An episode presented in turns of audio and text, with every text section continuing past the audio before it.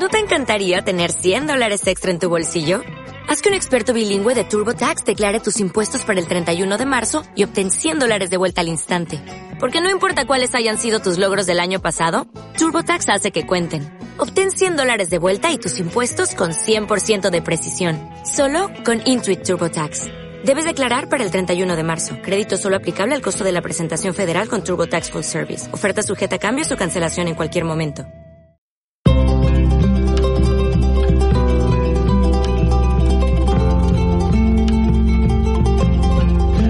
Saludos, bienvenidos a un nuevo podcast de Acción Psoriasis. Este es el espacio que nuestra asociación, ya saben, la Asociación de Pacientes y Familiares de Psoriasis, realiza en pos de un mayor conocimiento de los temas de actualidad que nos afectan como pacientes o como familiares.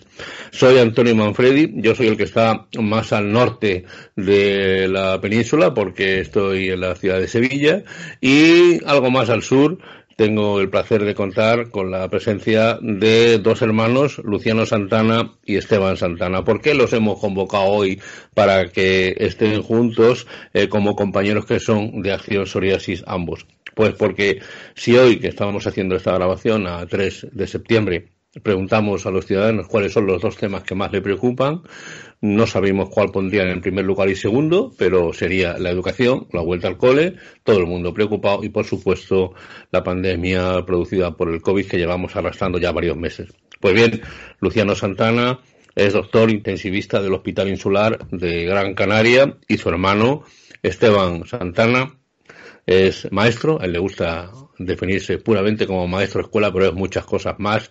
Es un experto en la radio, la radio comunitaria, es también un hombre de gran actividad social en su tierra, bloguero, etcétera, y por lo tanto también muy estimado en nuestra asociación. Ya les han escuchado ustedes en varias ocasiones, en distintos formatos, y es hora de abordar estos dos temas de actualidad que están calientes, candentes y que, bueno, basta con abrir cualquier periódico, escuchar cualquier emisora de radio, un informativo de televisión que está a la vuelta al cole o eh, el COVID o la COVID, como quieran ustedes llamarlo.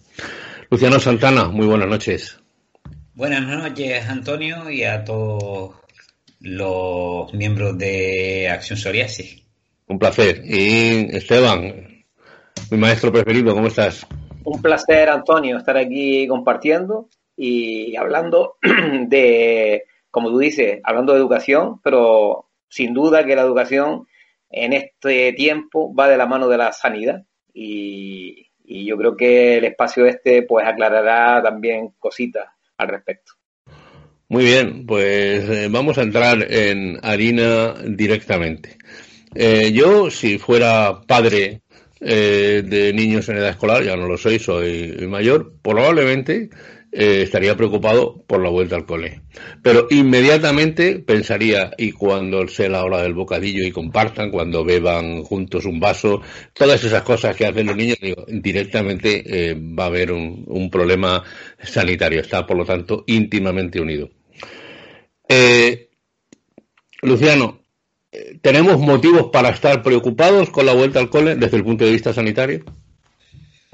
Eh, yo creo que más que preocupados, deberíamos estar ocupados en preparar la vuelta al cole. Y ese es el gran problema que existe ahora mismo. Yo creo que se ha eh, ocupado poco en, eh, en preparar esa vuelta al cole de los niños.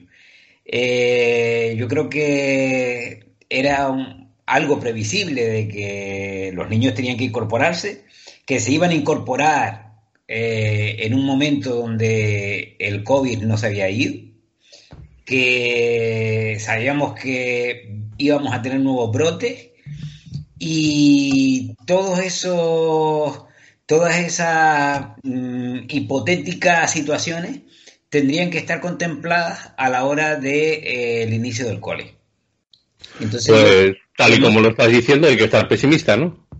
Eh, mm, hombre, yo pienso que tal lo que yo vivo y veo en los medios de comunicación y por lo que me cuenta mi hermano, parece que eh, los, gestores educativos eh, no han puesto todo lo que tenían que poner para preparar una vuelta al cole uniforme y que con unas mm, directrices que vengan desde arriba y que sean capaces de que ellos estén tranquilos a la hora de, volver a, trabajar.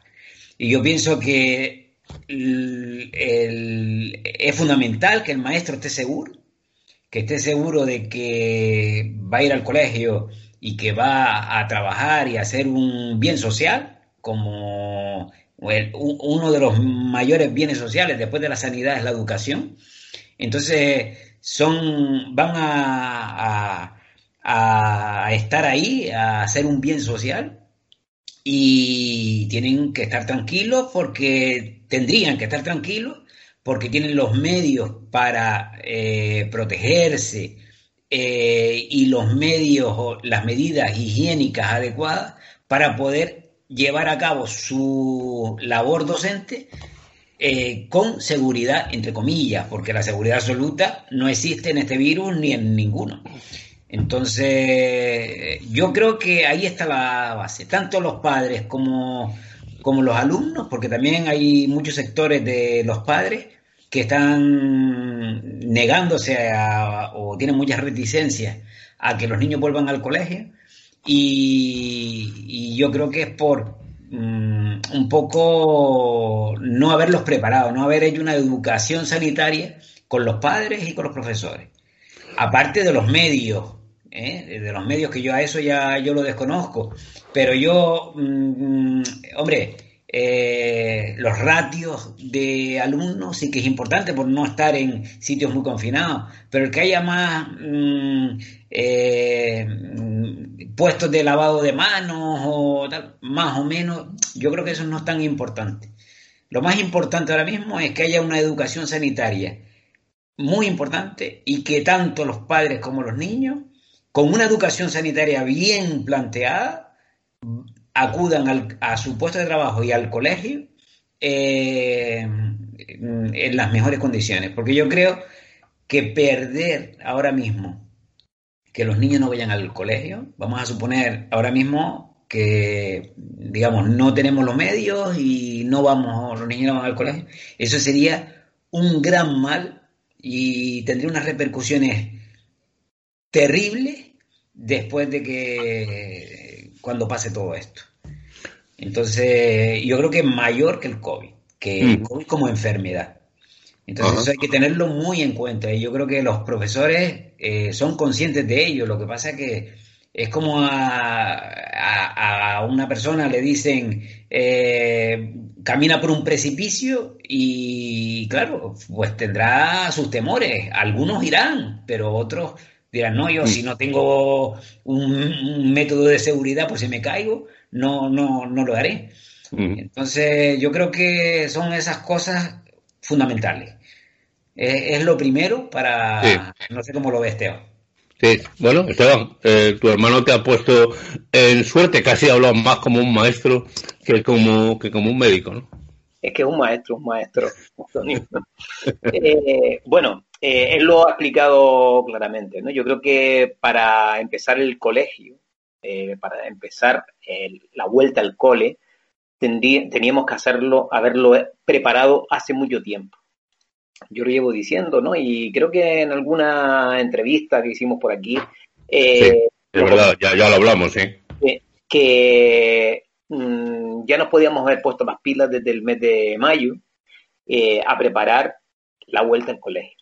Y la vuelta al colegio, eh, ya nosotros ya, ya sabíamos cómo iba a ser y que había, iba a haber distintos escenarios. Entonces tendríamos que habernos preparado en esos distintos escenarios.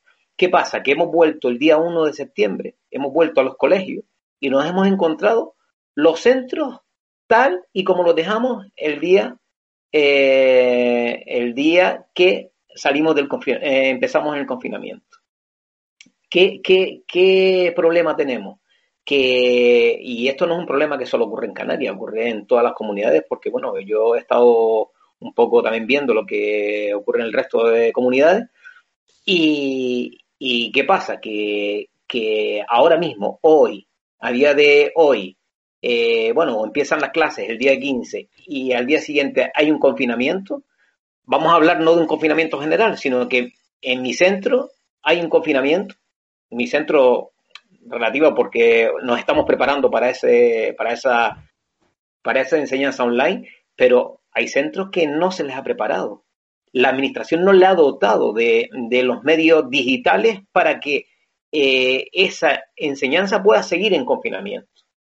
Entonces, por un lado, se ha perdido un tiempo en, en dotar, ¿no? en dotar la parte digital y, como bien decía Luciano, en la parte formativa. ¿no? Yo creo que, que los maestros, los docentes, ¿no? Eh, hemos vuelto al colegio, hemos vuelto a nuestro centro y todavía desconocemos muchas, muchas cosas del COVID, ¿no? Eh, te cuento una anécdota eh, que ha ocurrido aquí en Canarias. En Canarias sacaron hace mm, el 31 de, de agosto una resolución, un protocolo, ¿no? Y en el, en el un protocolo sanitario para en la vuelta al colegio. Y en ese protocolo se equivocaron y pusieron que era el uso de la mascarilla no era obligatorio hasta los niños de hasta sexto de primaria. ¿Qué pasa? Que la gente vio ese protocolo, luego sacaron una corrección de errores y bueno, pues en mi cole y en otros coles, pues la gente pensaba que el uso de la mascarilla no era obligatorio en, los centros de primaria. Entonces, eh, ¿esto por qué ocurre? Porque tú no puedes lanzar las cosas eh, a los medios de comunicación, sino, mm, ni a las redes sociales. Primero tienes que hablarlo con, tus trabajadores. Tienes que formar a los trabajadores, formar a las familias, ¿no? Para que a su vez ellos eh, eh, instruyan a, su, a sus hijos, que sepan cómo tienen que comportarse en, el cole, que ahora las circunstancias son distintas, que no, que no vamos a poder eh, estar en contacto directo con el resto de compañeros. Y como hay muchas, muchos, muchos imágenes por ahí, que, hablan del cambio de mascarilla. Nos vamos a encontrar con situaciones reales de que eh, los niños cuando vayan a desayunar, pues van a coger y como, como niños que son, pues se van a intercambiar, ah, pues déjame la tuya, coge la otra. Entonces, si no tenemos una buena educación, una buena formación, no podemos arrancar. Y yo creo que en ese sentido hemos perdido un tiempo eh, precioso. Muy bien, eh, pero perdonad, Luciano y Esteban, vamos a, estamos a día 3, ya lo he dicho, vamos a, a, buscar algo positivo o vamos a intentar, desde el momento en que estamos hablando, decir qué, qué es lo urgente que tenemos que hacer. Es decir, ambos habéis dado una visión eh, ciertamente pesimista vista desde aquí. Eh, creo que hay motivos de preocupación. Es evidente que va a haber brotes en centros escolares. España es muy grande. Solo en Andalucía, por ejemplo, en mi, en mi comunidad hay más de 6.000 centros escolares y por lo tanto es evidente que va a haber brotes. La cuestión es cómo vamos a digerir eso, cómo vamos a ser capaces de interpretar eso también desde los medios de comunicación, cómo se van a tomar las familias. Por lo tanto, el tema es muy serio y muy complicado porque estoy de acuerdo con Luciano, que creo que nos estamos jugando mucho, mucho más que el, propio hecho sanitario de, del COVID, ¿no? Entonces, decidme algo positivo, algo que se pueda hacer a partir de mañana mismo y que tengamos que hacer de manera urgente. Luciano.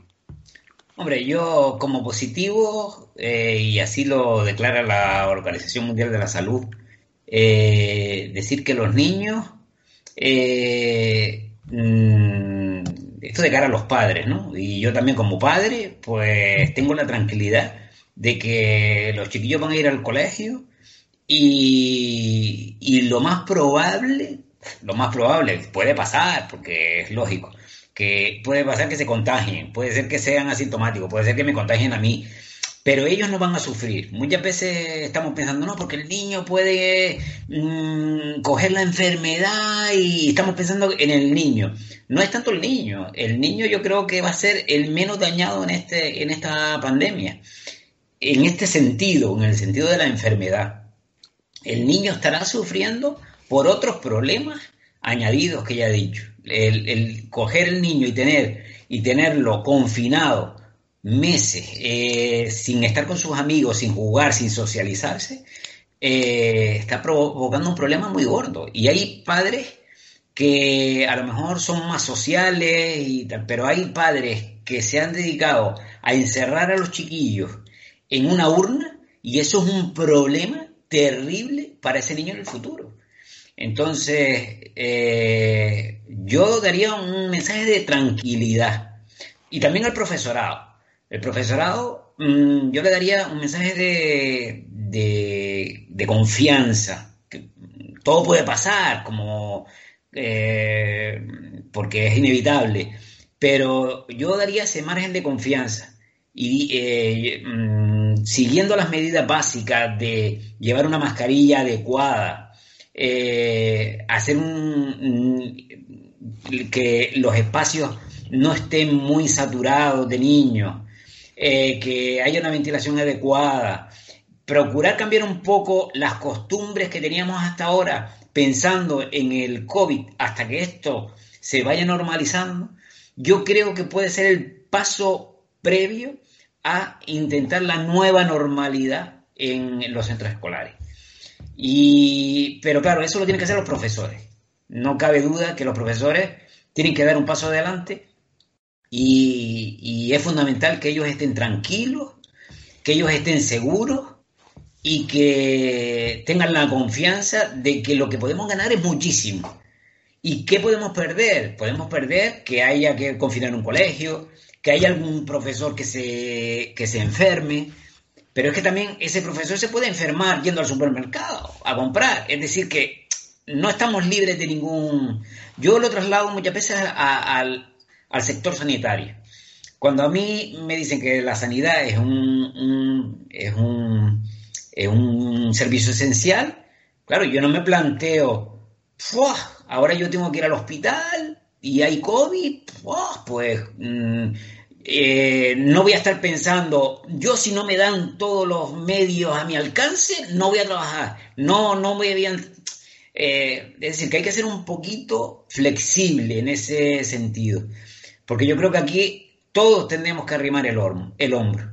Y los profesores, yo no dudo que los profesores durante este tiempo eh, lo hayan pasado fatal, porque lo han pasado fatal eh, con, esa modalidad de enseñanza que nadie les ha enseñado y lo han hecho como han podido, pero a partir de ahora yo creo que entre todos hay que eh, ir poniendo las herramientas adecuadas para que esto empiece a caminar, porque es que si no, eh, ya tenemos un problema con el problema mm, sanitario, un problema de educación, ya sería una catástrofe tremenda para el futuro de nuestro, ¿eh? mm. que son ellos, los, alumnos. Esteban, eh, hay también eh, profundos cambios sociales. Y me ocurre, por ejemplo, que en muchas ocasiones son los abuelos los que están encargados de llevar, traer, alimentar mientras sus padres, porque la situación sociolaboral es también complicada. Ahora eso no se puede hacer, al menos teóricamente, por el peligro que hay de contagio de los niños a sus, a sus abuelos. Es decir, que estamos ante un profundo cambio social que tenemos todos que digerir, nos guste o no nos guste. Esto ha venido, esto es una imposición por las circunstancias. Entonces, Esteban, siguiendo la línea de lo que estábamos, de lo que estábamos hablando, ¿qué es lo más urgente que te va a tocar a ti hacer el día que los niños te digan buenos días, profesor, me alegro de verle un año más? Bueno, pues yo creo que lo más importante es eh, es la acogida, ¿no? Yo creo que tenemos que lo, debemos olvidarnos de pues de lo que no dimos el año pasado, de cómo hemos llegado hasta ahí, de los medios que nos faltan. Yo creo que tenemos que, hacer una, una, acogida emocional, ¿no? Tenemos que, que, que ver a esos niños y niñas, ¿no? Que están en nuestras aulas, los que no han tocado en nuestro grupo, como, como ese futuro que decía Luciano, ¿no? Que, que ese futuro que, que, está esperando por nosotros, ¿no? Por los maestros y maestras, para que, para, para aprender, ¿no? Entonces, eh, yo estoy completamente convencido y lo estoy viviendo en mi centro educativo, que los profesores están poniendo todo todo de su empeño. No he visto a ni un profesor diciendo, pues yo esto no, yo esto no, sino al contrario, todo el mundo eh, colaborando, todo el mundo participando y todo, todo, todos aportando, ¿no? Entonces, yo creo que esa es la parte más importante, la acogida. Tenemos que tener especial cuidado cómo vienen esos niños. Esos niños han pasado un proceso eh, muy duro, ¿no? Muy duro de confinamiento, post-confinamiento, de falta de relación con otros compañeros y una nueva realidad en el que no se van a poder eh, relacionar de la misma manera que antes. Entonces, yo creo que tenemos que eh, aunar esfuerzos, todos, especialistas y docentes, para esa acogida que en esas primeras semanas yo creo que, va a ser vital. Y ya luego después ya nos tiraremos a ver si, si aprendemos la tabla del 8, la del 9 o, hacer raíz cuadrada. Ya eso vendrá después. Yo creo que esa es la parte más importante. Muy bien, eh, estamos en Acción Psoriasis. Eh, vamos a hablar de pacientes crónicos. ya lo hemos hecho en otras ocasiones, pero una vez más tenemos que entrar en esto. Luciano, hay niños que son pacientes crónicos también. Hay profesores que son pacientes crónicos familiares, padres, madres, abuelos, etcétera. ¿Cómo encaja el paciente crónico en todo este esquema? Bueno, pues hay que. Yo, la gente me decía, ¿y ahora qué? Pues ahora eh, hemos aprendido algo respecto a la primera ola. Pues hemos aprendido muy poco, muy poco, casi nada. Porque ahora en esta segunda ola, con todos estos rebrotes, estamos haciendo lo que hicimos en marzo. Empezar a cerrar hospitales, empezar a cerrar centros de salud. Cada vez mm, los médicos mm, ya no ven a los pacientes sino por teléfono. Eh, algunos lo ven en la calle. Mm, hoy me decían de uno, un médico que estaba viendo en la calle a sus pacientes por el riesgo del contagio. Eh, entonces, todo esto va a influir negativamente en el manejo de, y en el seguimiento de los pacientes con enfermedades crónicas. Son pacientes que no van a seguir un seguimiento adecuado y por lo tanto su enfermedad, si no tienen mucho cuidado, puede verse empeorada de forma importante. Eh, por eso es una de las cosas que yo mm, siempre mm, intento eh, cuando publico algún post en, mis redes sociales, eh, a ver si le llega a los políticos. No podemos cada vez que nos venga un brote cerrar los hospitales o cerrar nuestros servicios sanitarios y dedicarlos solo a los pacientes COVID. Porque hay muchísimas otras enfermedades que matan más que el COVID y que no se les está dando la cobertura adecuada. Entonces hay que preparar las infraestructuras que tenemos para que cuando venga el COVID,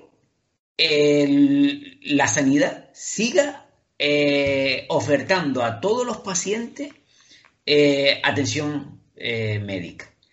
Entonces eso es importantísimo y eso no está pasando, desgraciadamente se están volviendo a cerrar hospitales, se están volviendo a, suspender intervenciones programadas. Eso es una lección que hemos suspendido. Entonces yo a los pacientes con enfermedades crónicas intentaría eh, que eh, tengan una confianza absoluta con su médico, eh, planteando y pensando que pueda existir en los próximos meses o durante un tiempo una desconexión con, ellos y ver cómo plantear eh, que haya un seguimiento lo más adecuado posible. Esteban, ¿te das por aludido como enfermo crónico? Hombre, yo creo que, que, tiene toda la razón, ¿no? Ese yo creo que es uno de los problemas más más acuciantes, ¿no? El que vemos que, que, no, no, hemos aprendido, ¿no? No hemos aprendido la lección. Y bueno, ya lo decíamos eh, en otras ocasiones, ¿no? Que, que no vamos a aprender de esta. Y, y, en muchas cosas no hemos aprendido. Pero bueno, yo sí diría que, hombre, en lo que respecta al, al, a la vuelta al cole, ¿no? Que para relacionar los dos temas, ¿no? Eh, sí he visto que hay eh, mm, enfermos, eh, docentes que son enfermos crónicos y que están acudiendo a su puesto de trabajo. Están tratando de normalizar también el momento que estamos viviendo. Y, y aún así, ¿sabes? Mm, están, continúan con su con su día a día sin pensar en el qué puede ocurrir, ¿no? Entonces yo lo que sí diría y lanzaría un mensaje de, positividad, ¿no? De que, bueno, es verdad que, se están haciendo cosas mal. Nosotros estamos aquí, las asociaciones como Acción Psoriasis están también para concienciar, ¿no? Y para llevar ese mensaje de positividad a, a todos los pacientes en el caso concreto nuestro de, psoriasis y artritis psoriásica, pero otras asociaciones de pacientes que también pueden jugar un papel muy importante en este, en este periodo, ¿no? Y yo creo que, que, tanto Acción Psoriasis como otras asociaciones en este periodo que nos va a tocar vivir van a jugar un protagonismo muy especial. Y, lo veremos, lo veremos, Antonio. Sí, eh, yo personalmente como paciente crónico eh, digamos que, mm, insisto en lo que ha dicho Luciano, la confianza en el especialista. Cuando uno tiene confianza y relación con el especialista, eh, digamos que los momentos no lo determina la fecha concreta de la consulta, sino que uno tiene acceso también a otros momentos, a otra información y cuando las situaciones son urgentes se puede recurrir al, al especialista. Vamos a ir terminando, si os parece, Luciano y Esteban. A mí, mm, sobre todo al principio, me ha quedado un, eh, me ha quedado un pozo eh, preocupante por eh, lo que habéis dicho ambos, tanto el, el médico como el maestro. Hemos aportado ya lo que se puede hacer, hemos hablado de la enfermedad crónica en todo este marco.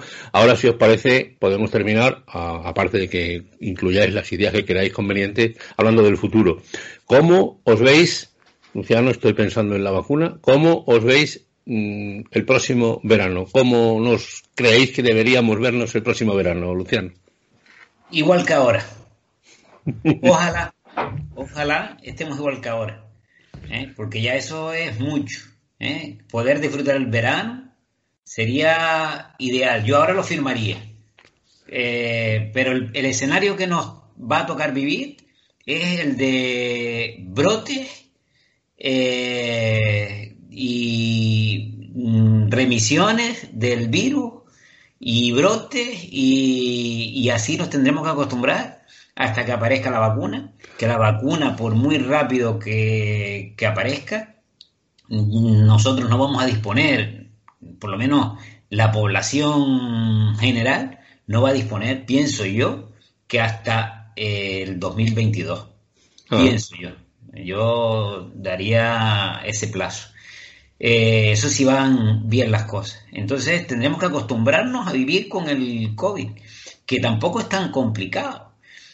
Lo único que necesitamos cambiar la mentalidad eh, nuestra, los, los orientales en China, Corea, están acostumbrados a vivir en esta situación, por eso lo han llevado también. Ese es el problema fundamental, que nosotros queremos seguir viviendo como antes y ellos, como están acostumbrados a tener brotes de estos virus con mucha frecuencia, normalizan esta situación y son capaces de seguir viviendo con el virus y se les muere por mm, un mínimo eh, número de personas. Porque, porque ya saben lo que tienen que hacer, son solidarios y hacen un uso eh, adecuado y, estricto de las medidas de higiene. Mm. Esteban. Bueno, pues yo me veo, eh, yo, mm, yo quiero ser más optimista que Luciano, ¿no? Mm, yo sé que, todo lo que nos venden en televisión y eh, de que ya apareció una vacuna, que aparece otra, eso es pan para hoy y hambre para mañana. Yo sé que las cosas no son tan fáciles y que, bueno, que yo creo que tenemos que aprender a vivir eh, con lo que tenemos. Eh, yo estoy de acuerdo con Luciano en que tenemos que cambiar, eh, nuestra manera de, vivir y de convivir, ¿no? Concienciar, y ahí la educación juega un papel muy importante. El que tantos jóvenes que se han contagiado en, esta, en este periodo, ¿no? tantos brotes que han surgido, ¿no? Pues también la escuela es el momento ideal para, para, para, para concienciar a todos esos jóvenes de ese nuevo modo, esa nueva manera de vivir, ¿no? Yo creo que si, si todos nos concienciamos si también desde la escuela y desde la sociedad en general, pues llega ese mensaje ¿no? de, de, vivir esta nueva normalidad, podremos hacer como, podemos seguir avanzando y en la medida de nuestras posibilidades, eh, podremos seguir avanzando en, la vida cotidiana, ¿no? Y seguir haciendo, si no las mismas cosas, por lo menos las cosas que, que hacíamos habitualmente, de pues ir al colegio, pues ir a la playa eh, y, por lo menos no quedarnos confinados durante un tiempo largo. Muy bien, pues eh, hemos cumplido media hora de grabación prácticamente. He aprendido mucho en este tiempo. Eh, Luciano y Esteban, el médico, el maestro, desde Gran Canaria, gracias de nuevo por estar a disposición de Acción Psoriasis y que podamos, en la medida de lo posible, ayudar a nuestros seguidores, a los pacientes y a sus familiares a entender mucho mejor este complicado mundo en que, en que vivimos, donde, como bien habéis dicho, las cosas ya no serán como antes, tenemos que adaptarnos y ser capaces de seguir adelante asumiendo nuevos retos. Gracias de verdad a los dos, estaremos en contacto y ojalá que los mejores deseos aparezcan. Ojalá que la vacuna esté antes de lo que ha dicho Luciano y ojalá que los niños sean felices y no se intercambien esas mascarillas como tú decías en su momento. Muchísimas gracias a ambos. Gracias a ti, Antonio. Gracias, Antonio. Un saludo.